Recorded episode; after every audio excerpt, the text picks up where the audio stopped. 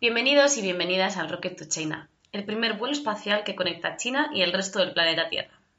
Soy Cristina Montejo, vuestra guía en este viaje. Por favor, abróchense los cinturones y pongan sus asientos en posición vertical, porque este cohete hacia China va a despegar en 3, 2, 1.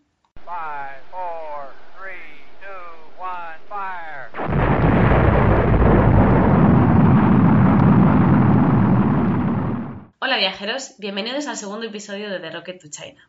Soy Cristina Montejo y hoy, aparte de inaugurar la nueva sección llamada Perdiendo el miedo a lo desconocido, también os voy a guiar por un paraíso natural situado al sureste de China, en la provincia de Guangxi. Iremos hasta Huelin, donde podremos visitar la ciudad, unas cuevas multicolor, una roca gigante con forma de animal y los bancales de arroz de la columna del dragón. Después nos desplazaremos en autobús hasta Yangshuo, donde disfrutaremos de un maravilloso paseo en barca de bambú por los ríos Li y Yulong. Allí podremos observar in situ el paisaje que aparece en los billetes de 20 yuanes. Podremos pasear por las calles del pueblo alumbradas con luces de farolillos rojos y como colofón de este viaje seremos espectadores de un musical cuyo escenario es el mismísimo río Li. ¿Qué te parece cómo suena todo esto? Bien, ¿verdad? Bueno, pues voy acabando lo que estés haciendo, que en un par de minutos aterrizamos y empezamos. They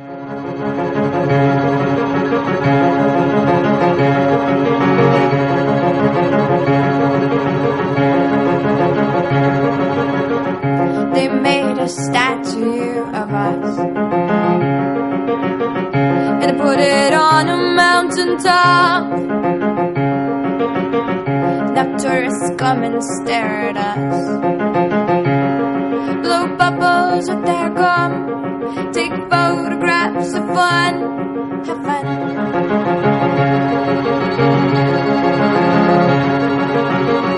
They'll name a city after us, and later say it's all our fault. Then they'll give us a talking to, then they'll give us a talking to,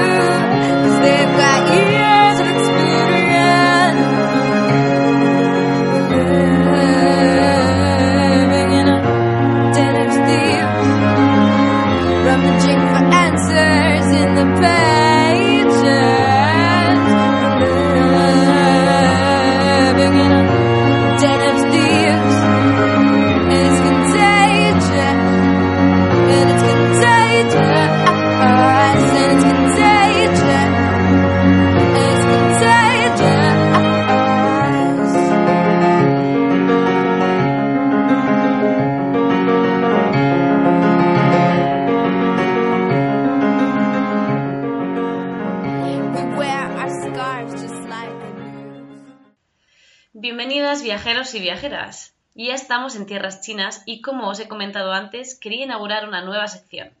Esta sección se llama Perdiendo el miedo a lo desconocido y como hoy es el primer día que hablamos sobre ello, vamos a empezar con unas nociones muy básicas.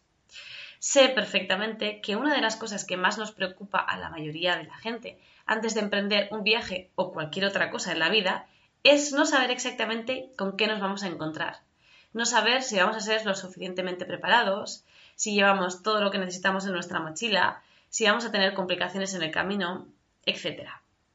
Esta parte del viaje puede ser un poquito estresante, pero como bien acabo de decir, es una parte del viaje y como tal hay que aprender a apreciarla y a disfrutarla. Hay quien dice que un viaje se vive tres veces, cuando se prepara, cuando sucede y cuando se recuerda.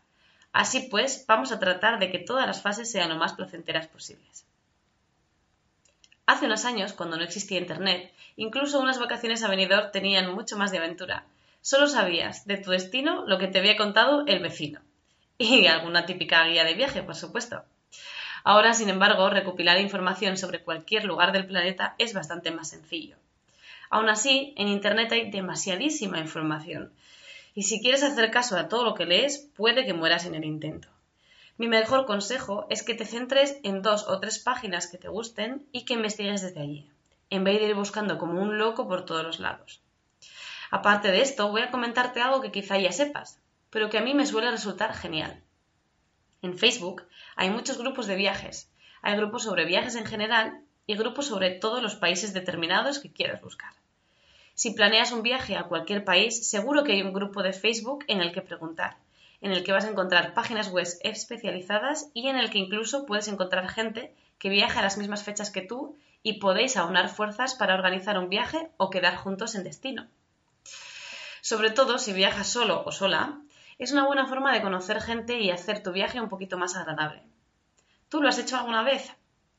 Yo, por ejemplo, utilizo los grupos de China para dar a conocer mi web y también para conocer a gente en los lugares en los que voy a visitar. Por ejemplo, cuando fui a Chengdu, quedé con dos chicas chinas, estudiantes de inglés, que me hicieron de guía por la ciudad a cambio de hablar en inglés con ellas. La verdad es que me encanta hacer este tipo de tratos porque conoces a gente interesante y sobre todo pues te llevan a ver lo más auténtico de las ciudades, no solo lo más turístico. yo con estas chicas, por seguir con el ejemplo, fui a comer un hot pot. Bueno, igual no sabes lo que es esto del hot pot. Yo te lo cuento. Es una comida muy típica, sobre todo de la provincia de Sichuan, y es como una especie de fondue. En medio de la mesa se pone un caldo, normalmente muy, muy, muy, y vuelvo a decir, muy picante, con un fuego debajo y se le van añadiendo verduras, carne o pescado para que se cocinen. Los hot pots son lugares donde hay sabores extraños mezclándose. Por ejemplo, es, es usual comer calabaza, setas, tripas, sesos o pescaditos pequeños con cabeza y todo, hervido en la misma sopa picante. Bueno, el de Chengdu no fue mi primer hot pot, pero al ir con estas chicas aprendí muchas cosas sobre el protocolo a la hora de hervir los alimentos, en qué orden hay que comerlos, etc. Además, eh, nos pasó una cosa curiosa y es que unos chicos nos invitaron a un plato y causaron furor en el restaurante. La verdad es que fue bastante divertido. Si alguna vez has usado las redes sociales para conocer a gente mientras viajas, me gustaría que me contases tu experiencia, porque normalmente son experiencias de esas que con un tour turístico no te suelen pasar. De esas cosas curiosas y divertidas que le dan sal a los viajes.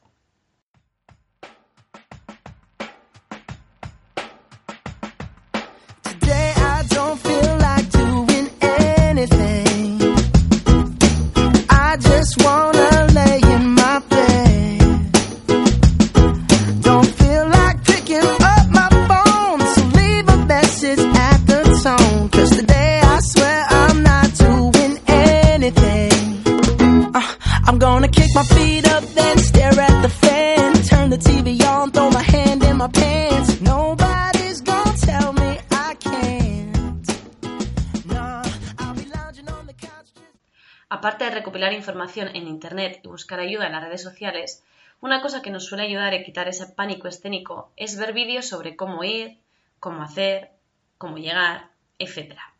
Ver con nuestros propios ojos qué es lo que nos vamos a encontrar, pues siempre reduce un poquito nuestra inseguridad y nos da más sensación de tenerlo todo bajo control. ¿Y qué te voy a decir? La verdad es que no hace falta que te diga cuál es el mejor sitio para encontrar vídeos. Si pones en YouTube centro de Beijing, por ejemplo, te van a salir muchos vídeos. Lo mismo para cosas más difíciles. Por ejemplo, mucha gente tiene miedo a hacer escalas internacionales en el aeropuerto. Igual porque no sabe inglés o porque no lo ha hecho nunca. Vete tú a saber. Si ese es tu caso, pues, te recomiendo que veas un vídeo en mi canal de YouTube, que tiene bastante éxito. Pon en YouTube cómo hacer una escala internacional y quita de una vez por todas ese miedo a los aeropuertos, viendo con tus propios ojos que es mucho más fácil de lo que te imaginabas. Estoy segura de que con estos tres sencillos pasos vas a poder quitar un poquito el miedo a lo desconocido.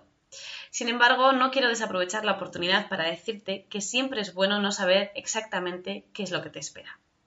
Ese gusanillo que te pica cuando estás a punto de descubrir otro país, esa inquietud de no saber dónde amanecerás mañana ni qué vas a comer, es una de las mejores chispas de la vida, al menos para mí. Aprovechala, disfrútala y aprende a apreciarla como parte de tu gran aventura.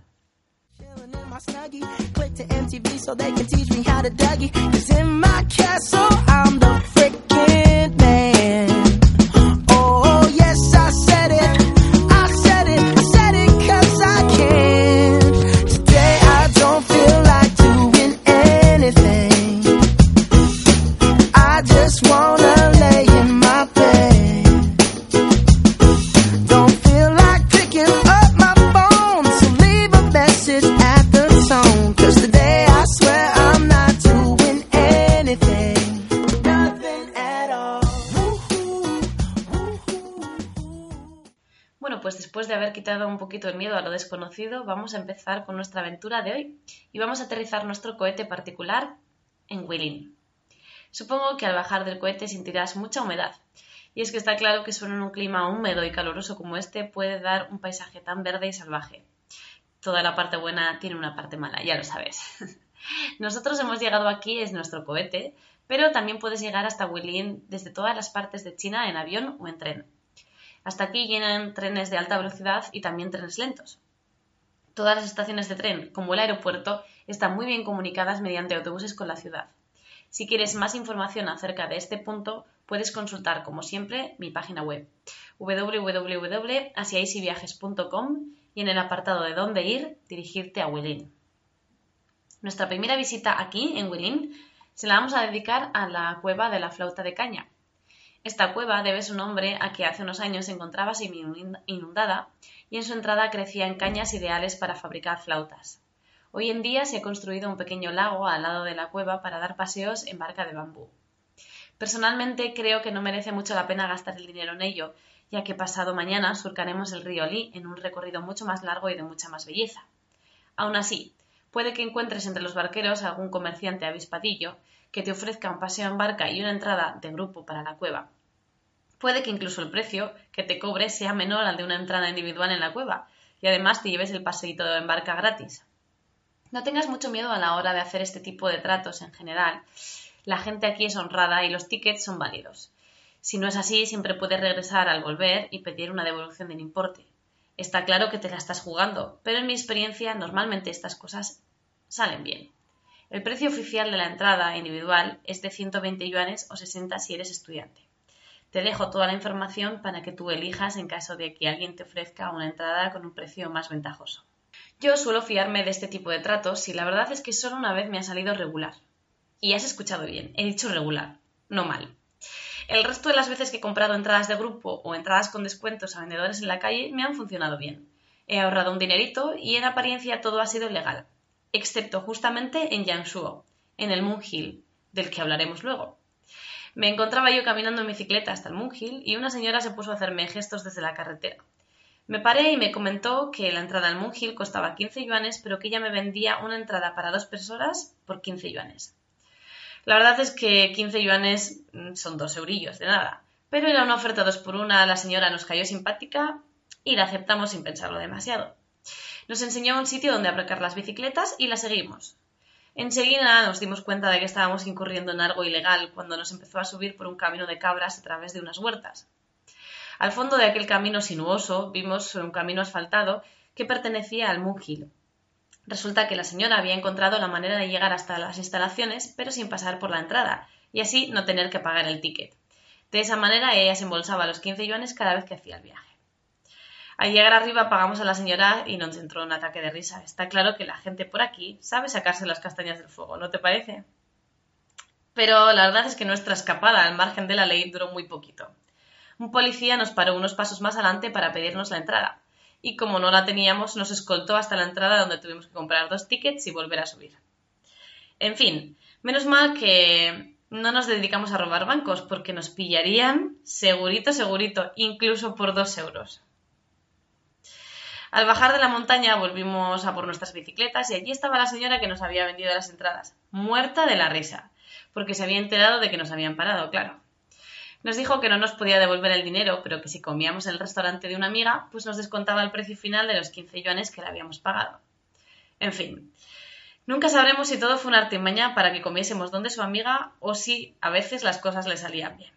Lo único que os puedo decir es que pasamos muchísima vergüenza al principio, pero que después no nos moríamos de la risa imaginándonos que todo era una artimaña de la señora, que mandaba a su hijo al Moon Hill para decir que era el policía y a pedir las entradas, para que todos bajásemos luego a reclamar nuestro dinero y acabásemos comiendo en el bar de su amiga. ¿Tú qué opinas?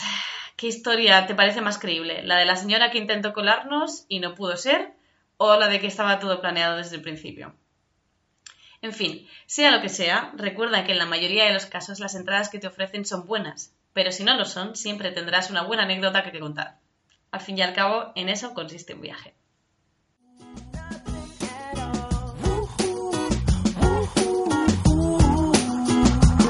Tomorrow I'll wake up on some P90X, meet a really nice girl, have some really nice sex, and she's gonna scream out, "This is great." Oh my god, this is great. Yeah, I might mess around and get my college degree. I bet my old man will be so proud of me. But sorry, pops, you'll just have to wait. oh,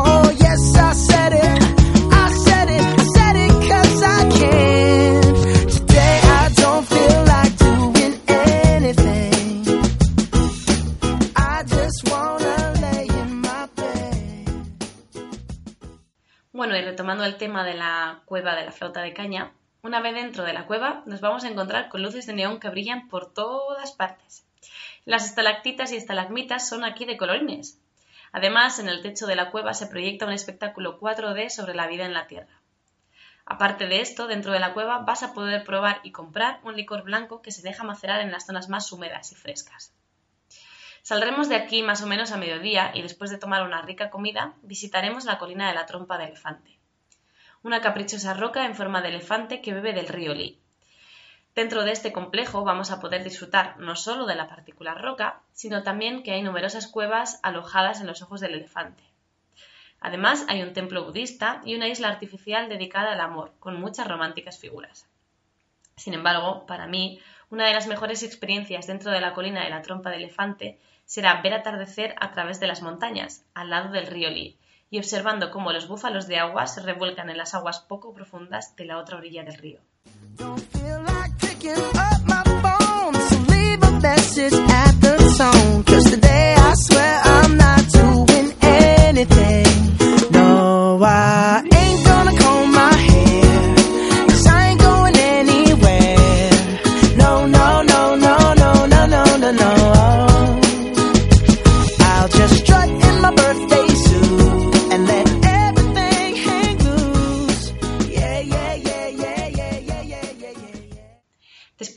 De una vista idílica desde la colina de Elefante, podemos salir por la puerta norte del recinto e ir paseando hasta el lago Shan para ver las pagodas hermanas del Sol y de la Luna iluminadas. Estas pagodas están conectadas por un túnel subacuático. La pagoda del Sol mide 41 metros y es la pagoda de cobre más alta del mundo y una de las pocas que tiene ascensor. Y todo esto me recuerda mucho a la sección que inauguramos la semana pasada llamada China a lo grande. Y es que estos chinos, si no hacen algo excepcionalmente grande y diferente, no lo hacen. En fin, se puede subir a las pagodas hermanas del Sol y de la Luna por 35 yuanes y disfrutar de una vista un poquito más elevada del lago y sus alrededores. When your legs don't work like they used to before. And I can't sweep you off of your feet. Will your mouth still remember the taste of my love? Will your eyes still smile from your cheeks?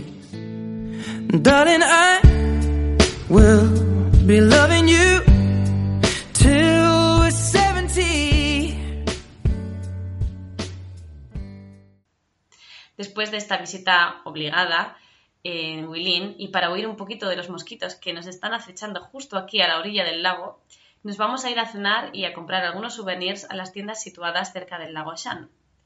Aquí en Huilín podemos disfrutar de mucha comida china. Una de sus especialidades es el cerdo o el pato al vapor envuelta en hoja de loto o los fideos de arroz. Por supuesto, en los últimos años Huilín se ha convertido en una ciudad muy turística y con el boom turístico han llegado también las franquicias de comida rápida como Pizza Hut, McDonald's, etc. Una vez eh, después eh, de haber cenado y comprado algún bolso, cartera o muñeca tradicional china, podemos ir a tomar una copa o un café por la misma zona. Pero hoy prontito a dormir, que mañana tenemos un día muy ajetreado.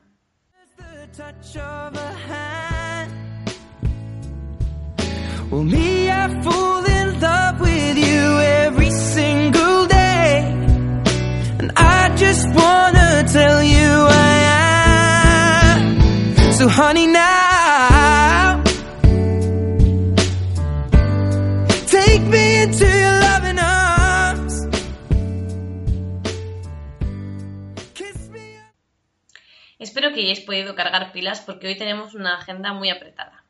Después del desayuno nos vamos a ver las impresionantes terrazas de arroz de la colina del dragón. Para esta ocasión podemos elegir entre visitar los pueblos de Dachai o Pingan, donde todavía vive gente de las minorías étnicas Chuan, Yao, Dong y Miao.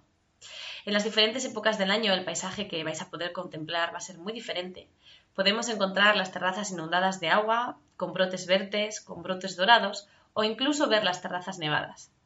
Nosotros vamos a ir a visitar el pueblo de Pingang y para ello vamos a coger un autobús desde Huilin hasta Heiping y luego iremos en furgoneta hasta los bancales. Si no te apetece hacer este camino tan largo en dos medios de transporte diferentes, también puedes contratar una excursión. En la mayoría de hostales de la ciudad incluyen el transporte y la entrada a los pueblos y a las terrazas. Para que tengas toda la información de antemano y puedas decidir cuál es la mejor opción para ti, te cuento que la entrada individual cuesta 80 yuanes y no hacen descuento para estudiantes. Una vez hemos llegado a Tachai, ciertamente la vista de la columna del dragón nos va a dejar sin aliento. Y no lo digo solo por su belleza, que también, por supuesto, sino también por su empinada subida, la que tenemos que hacer hasta subir arriba. Pero no te preocupes porque si no te va mucho eso de andar, los chinos están en todo y han construido un teleférico para que no tengas que morir en el intento. En la cima de la montaña se pueden observar las miles de terrazas de arroz y hay varios hoteles por los que si quieres pasar la noche, hay restaurantes y también hay un pequeño museo donde se muestran las herramientas que se usan para plantar y recoger el arroz y aparte nos muestran un poquito las diferentes etapas de maduración del arroz.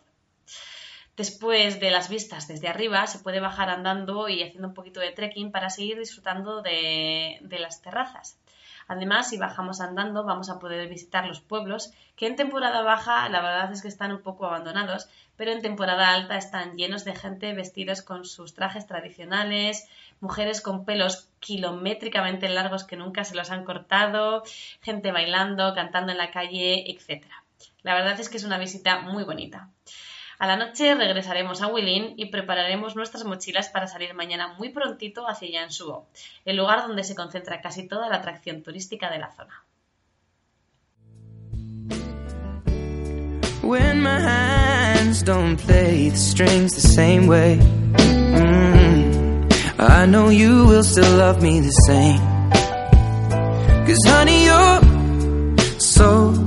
Me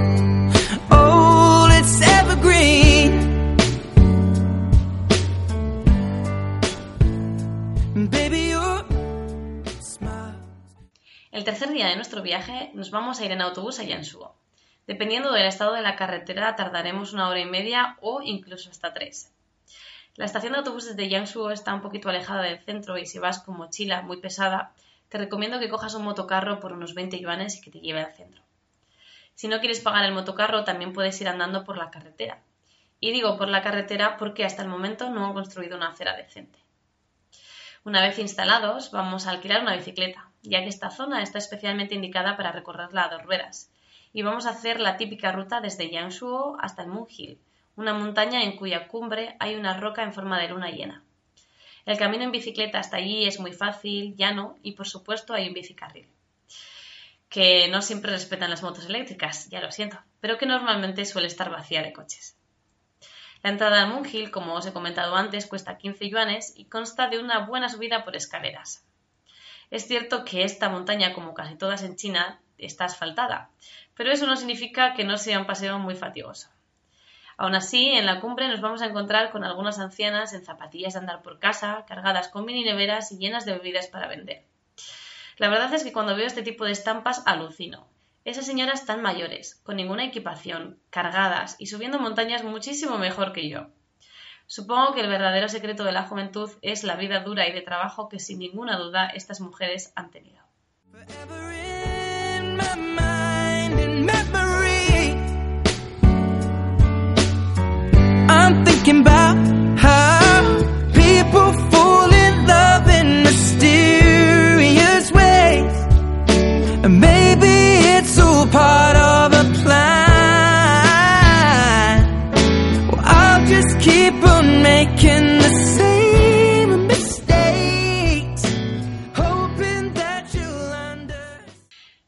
Cogeremos de nuevo la bicicleta y nos dirigiremos eh, de vuelta hacia Yanshuo. En el camino de vuelta nos vamos a encontrar con nuestra segunda parada en este recorrido de hoy, que son las cuevas del agua. La entrada de estas cuevas no tiene un precio fijo, así que tendrás que sacar tus mejores dotes de regateadora para esta ocasión. Como referencia te voy a decir que yo he pagado una vez 50 yuanes y la otra 60, para que ya tú te hagas tus cálculos.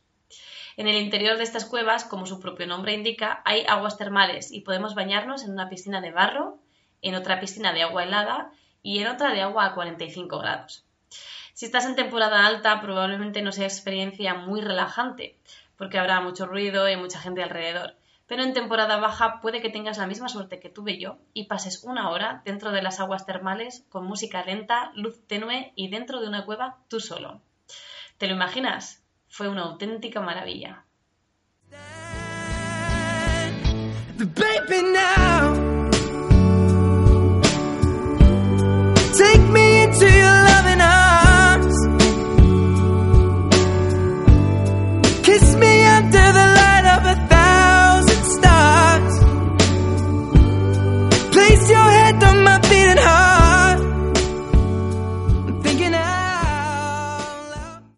Relajadas y un poquito cansadas, nos vamos a por la última visita del día. La cueva de la mariposa. La entrada de esta cueva tiene una impresionante mariposa de enormes proporciones adherida a la piedra. Además de la cueva propiamente dicha, este recinto cuenta con un criadero de mariposas, un parque y unas pequeñas cascadas. El precio de la entrada es de 45 yuanes y cierra sus puertas a las seis y media, así que asegúrate de llegar como muy tarde a las cinco y media para tener tiempo de visitar todo con tranquilidad. Este lugar se lo merece.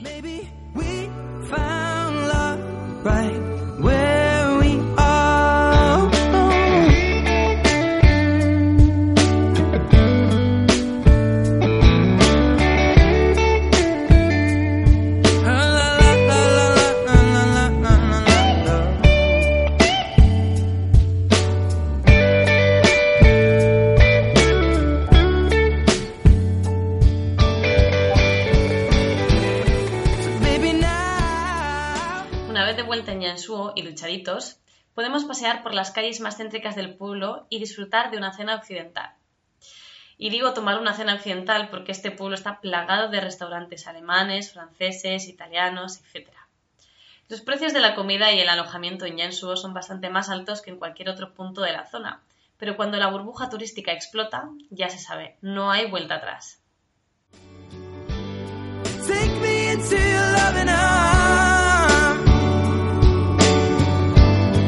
Kiss me under the light of a thousand stars. Oh, darling, place your head on my beating heart. I'm thinking out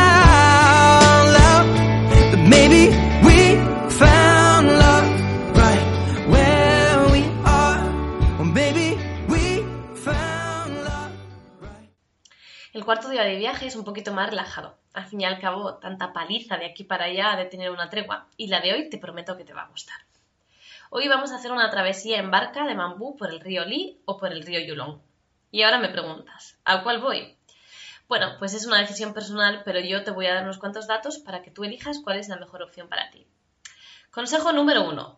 Si vas a visitar Yanshuo en los meses de julio y agosto, el río Li suele estar infestadísimo de gente será muy complicado poder hacer una fotografía sin que salgan decenas de barcas a vuestro lado. El río Yulong también está bastante masificado, pero no llega a ese extremo. Así que si vas en temporada alta, mejor el río Yulong. Consejo número 2. Si quieres ir en una auténtica barca de bambú y llevada por un barquero de verdad, debes ir al río Yulong. En el río Li podemos hacer un recorrido en barca de plástico semejando al bambú y con motor. Consejo número 3. Si quieres ver el lugar exacto donde está hecho el dibujo de los billetes de 20 yuanes, tienes que ir al río Li. En uno de sus meandros y previo pago al capitán de nuestro banco de unos 20 yuanes extras aproximadamente, podemos atracar la barca y fotografiar un poquito más tranquilamente la estampa. Las dos partes del río navegables están alejadas de la ciudad y normalmente las excursiones incluyen el transporte de ida y vuelta y el paseo en barca. Aún así, hay veces que los barqueros hacen un alto en el camino en algún chiringuito para tomar algo y la costumbre es invitarles a una bebida o algo de comer. Da igual que la excursión, da igual la excursión que decidas hacer, la verdad es que las dos son muy bonitas y las dos tienen una duración aproximada de tres horas y media o cuatro desde que sales de Yanshuo hasta que vuelves.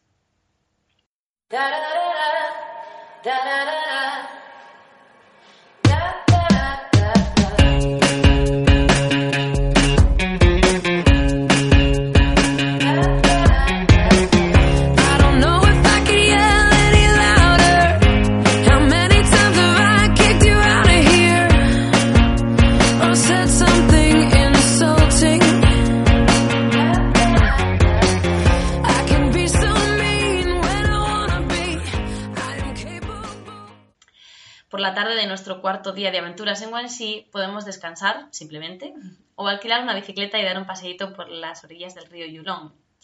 Hay muchos caminos forestales bien arreglados para bicicletas, aunque es cierto que a veces no están muy bien señalizados. Normalmente la gente de las aldeas cercanas suele intentar ayudarte, pero obviamente no habla ni una sola palabra de inglés. Tratarán de hablar contigo en chino y cuando se den cuenta de que no les entiendes ni una sola palabra, te lo escriben. Como si para nosotros que nos escriban algo en chino fuera de ayuda.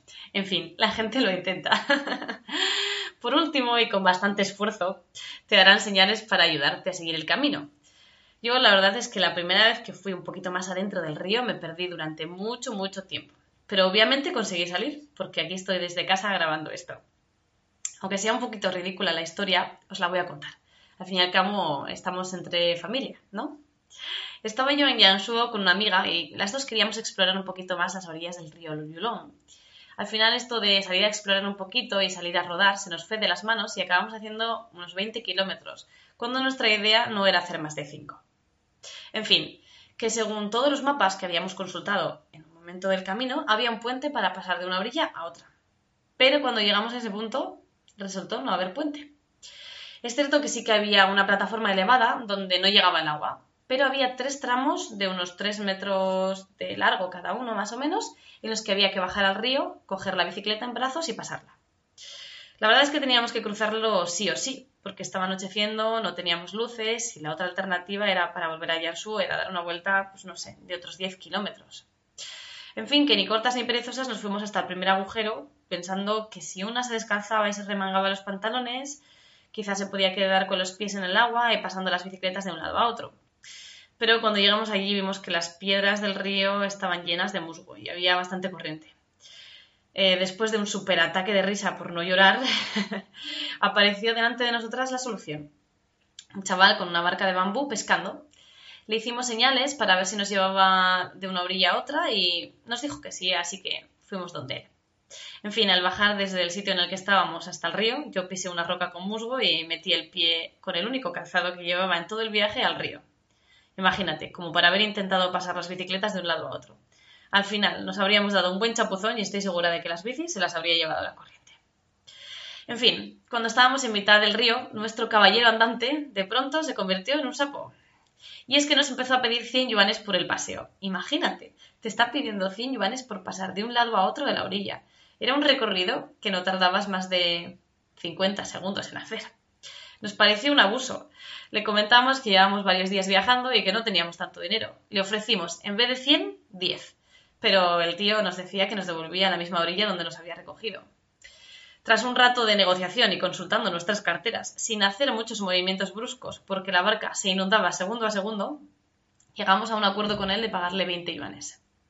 Una vez en tierra firme y con las bicicletas en camino, empezamos a pagar a nuestro barquero los 20 yuanes con billetes de 5 y de 1, el pobre chaval por poco se muere del susto cuando nos vio cómo le íbamos a pagar.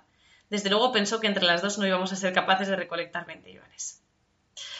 Una vez en, en llevé mis zapatillas de trekking a una lavandería para que me las secasen durante la noche y así poder disponer de zapatos el día siguiente. Pero resultó que la mujer se había cargado mis zapatillas, las puso a secar con demasiado calor y las encogió. Después de mucho discutir, conseguí que me devolviesen las zapatillas sin pagarle el servicio, y me volví a casa con unas chancletas de la piscina, en pleno diciembre. En fin, menos mal que el clima en el sur de China no es muy frío, porque si no, esto me habría costado una buena pulmonía.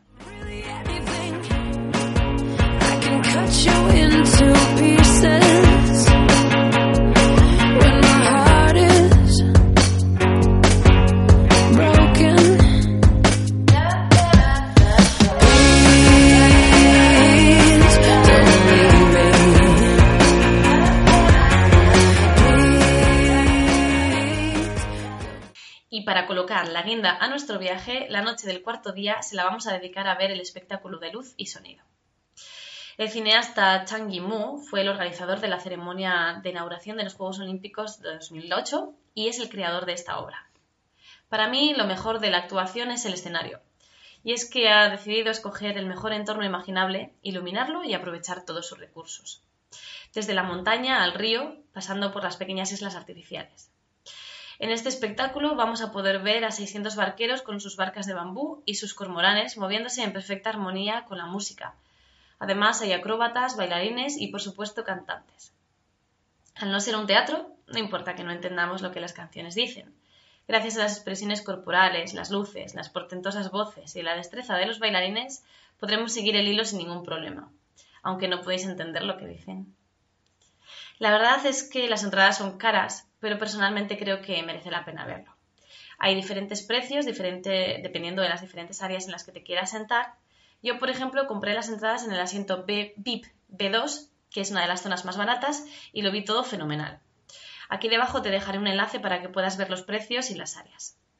Todos los días del año hay dos pases, uno a las 7.45 de la tarde y otro a las 9.20.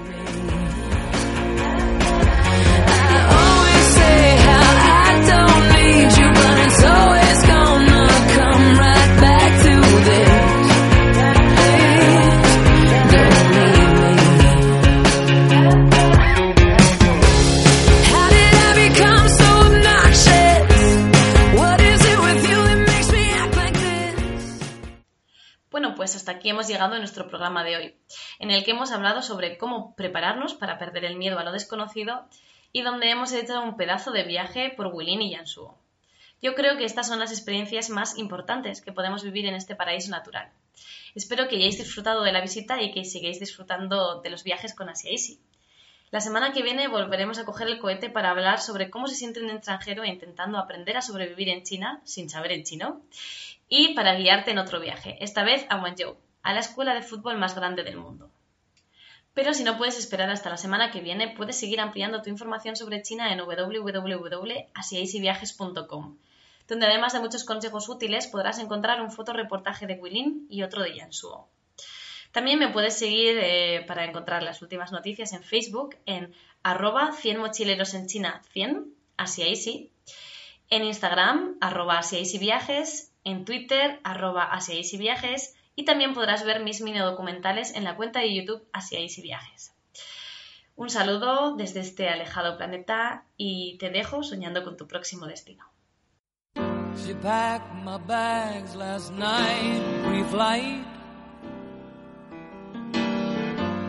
Zero hour, 9 a.m.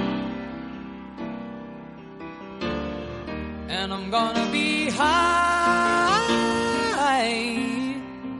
as a kite by then.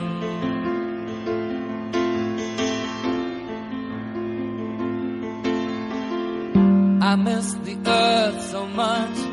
I miss my wife. It's lonely out in space on such a timeless flight.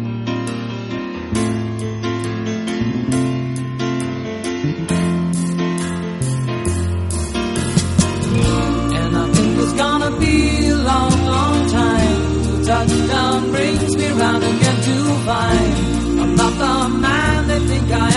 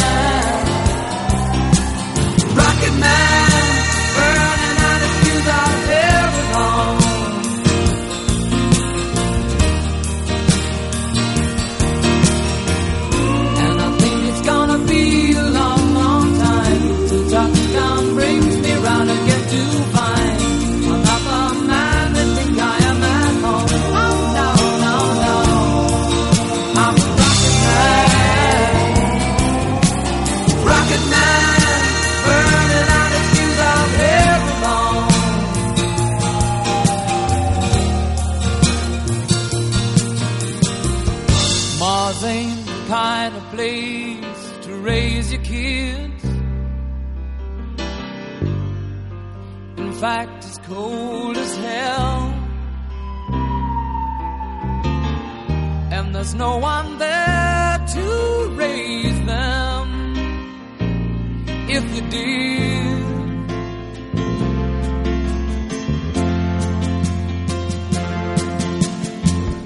and all the science I don't understand.